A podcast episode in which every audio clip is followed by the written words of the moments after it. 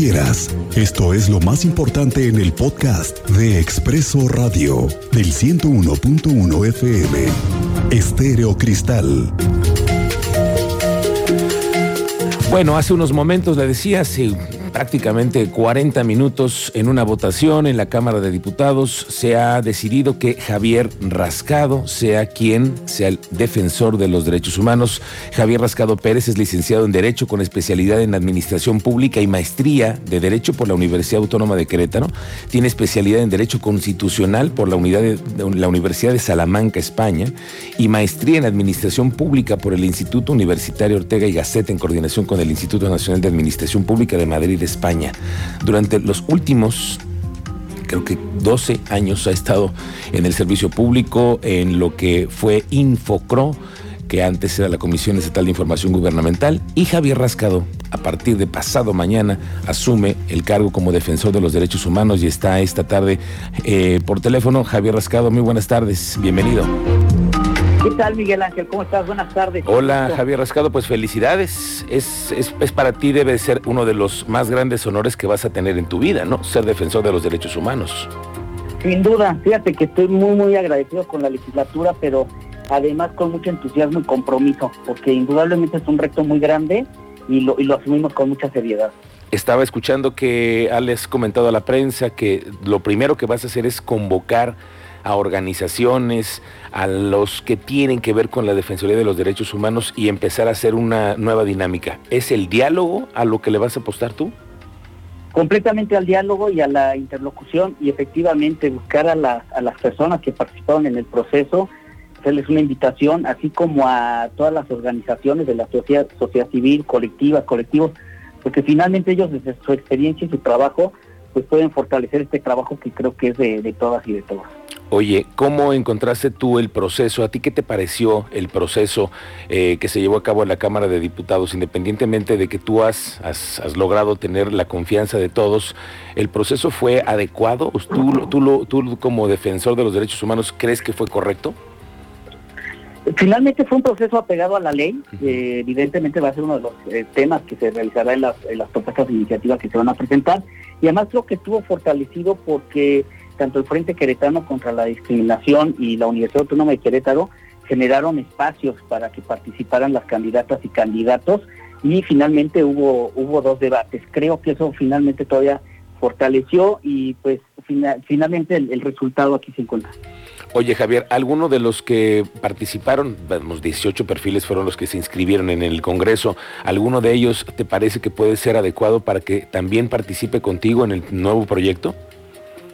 Bueno, yo eh, creo que los perfiles son muy buenos y muy interesantes en, su generalidad e indudablemente creo que pueden hacer aportaciones muy interesantes. Esa es parte de la invitación que voy a hacer para poder hablar con todas y todos.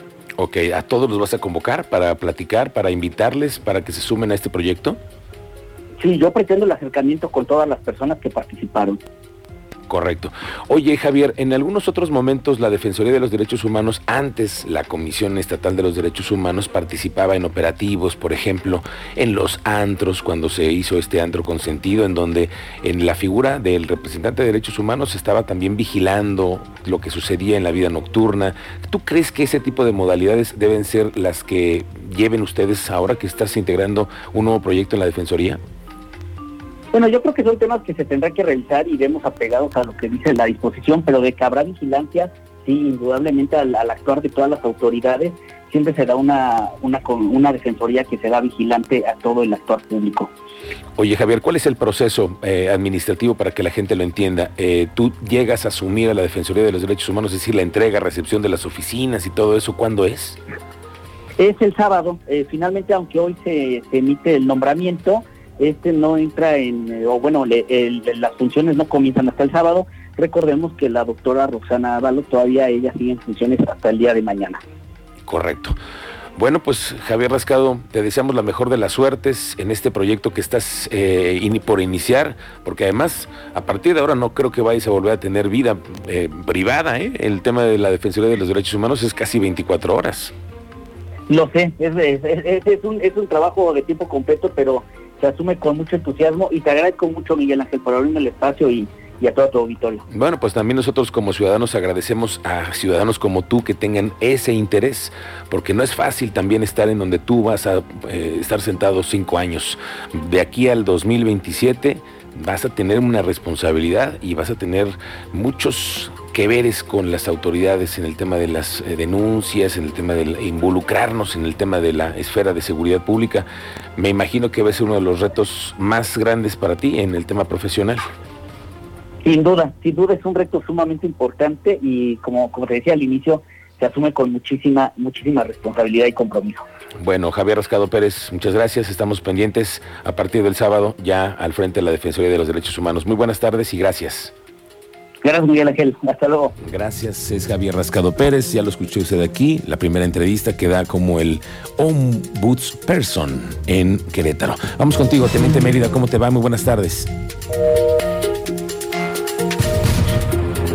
Teniente, ¿cómo te va? Muy buenas tardes, Miguel Ángel. Pues para informarte los cambios en Profeco, Canacintra y eh, acabamos de escuchar que entrevistaste ya al nuevo Ombudsperson en Querétaro. Te informo que Osvaldo García Arteaga es el nuevo titular de la Procuraduría Federal del Consumidor en el estado de Querétaro, con circunscripción territorial en el estado de Hidalgo. También esta mañana se llevó a cabo el cambio de la mesa directiva de la Cámara Nacional de la Industria de la Transformación, Delegación Querétaro, Canacintra, para el periodo 2022-2023 la cual quedó presidida por el licenciado Saúl Magallanes Alonso y como acabas de entrevistar a Javier Rascado Pérez, electo en sesión de pleno del Congreso local como nuevo presidente de la Defensoría de los Derechos Humanos del Estado de Querétaro. El nuevo titular permanecerá en el cargo del 12 de febrero del 2022 al 11 de febrero del 2027, Miguel Ángel. Bien, teniente, estamos pendientes contigo. Platicaremos de otros asuntos más adelante aquí en la cabina. El secretario de Planeación y Participación Ciudadana, Antonio Rangel, informó que como parte de la mejora regulatoria, actualmente se lleva a cabo el rediseño de 120 trámites, tanto del Estado como de los 18 municipios. No sé si usted le toque hacer trámites en los gobiernos, pero híjole, qué tortuosos son. Y qué bueno que estén entrándole a este rediseño de los trámites, porque no solamente es en el Estado, sino en todos los municipios. ¿Qué se trata de hacer? Concentrar el 80% de la actividad tramitológica en el Estado. Esto con el propósito de que sean fáciles, seguros, transparentes, que sean en corto tiempo, que muchos que hoy no lo son ya sean digitales y por ende evitar que sean presenciales. Más o menos vamos a trabajar sobre 120 trámites este año, que son básicamente donde se concentra el 80% de la actividad ¿no? tramitológica en el Estado. Eh, entre otros, pues vamos a tener que entrarle fuerte a temas internos como el padrón de proveedores, como la propia licencia de conducir, eh, eh, las licencias también que tienen que ver con los municipios, ¿no? tanto de construcción, funcionamiento, el proceso inmobiliario, en fin, me parece que hay muchos temas a los que les vamos a poder dar un buen golpe de timón. Por otro lado, el titular de la Agencia de Energía en el estado de Querétaro, Mauricio Reyes Caracheo, informó que continúan las pláticas entre autoridades estatales y la Comisión Federal de Electricidad. ¿Para qué? Para reforzar la seguridad de las subestaciones en la entidad. Eso es con el objetivo de evitar robos a la infraestructura de la CFE.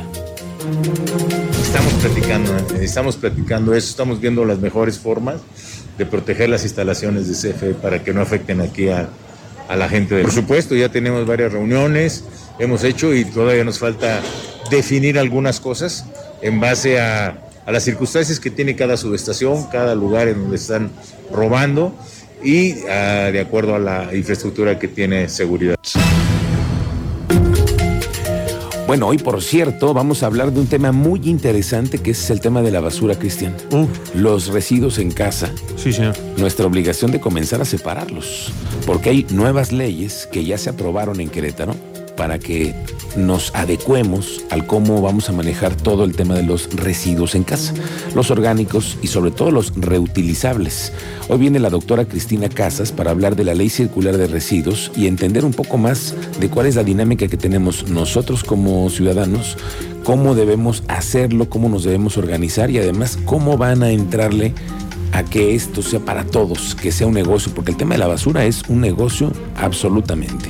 Hoy, como estamos confinando la basura, va a tener que cambiar. Tendremos que tener reglas en casa, en nuestros condominios, poner nuestros eh, basureros perfectamente identificados para tener nosotros una posibilidad de después vender los propios residuos. de eso se trata la ley circular. De eso se trata y aquí lo importante, yo creo que lo más complicado va a ser el trabajo entre sociedad. Hay que hacer en un ejercicio de honestidad, pues justo eso, bien honesto. Exactamente. Esta tarde también vamos a entrevistar a la regidora del Verde, Janet Luján, que se separa del Verde. Allá en Huimilpan, alguien más que levanta la mano y dice, no, no, no, yo del Verde ya no quiero saber nada. Y vamos a hablar en un momento más con ella en el municipio de Huimilpan.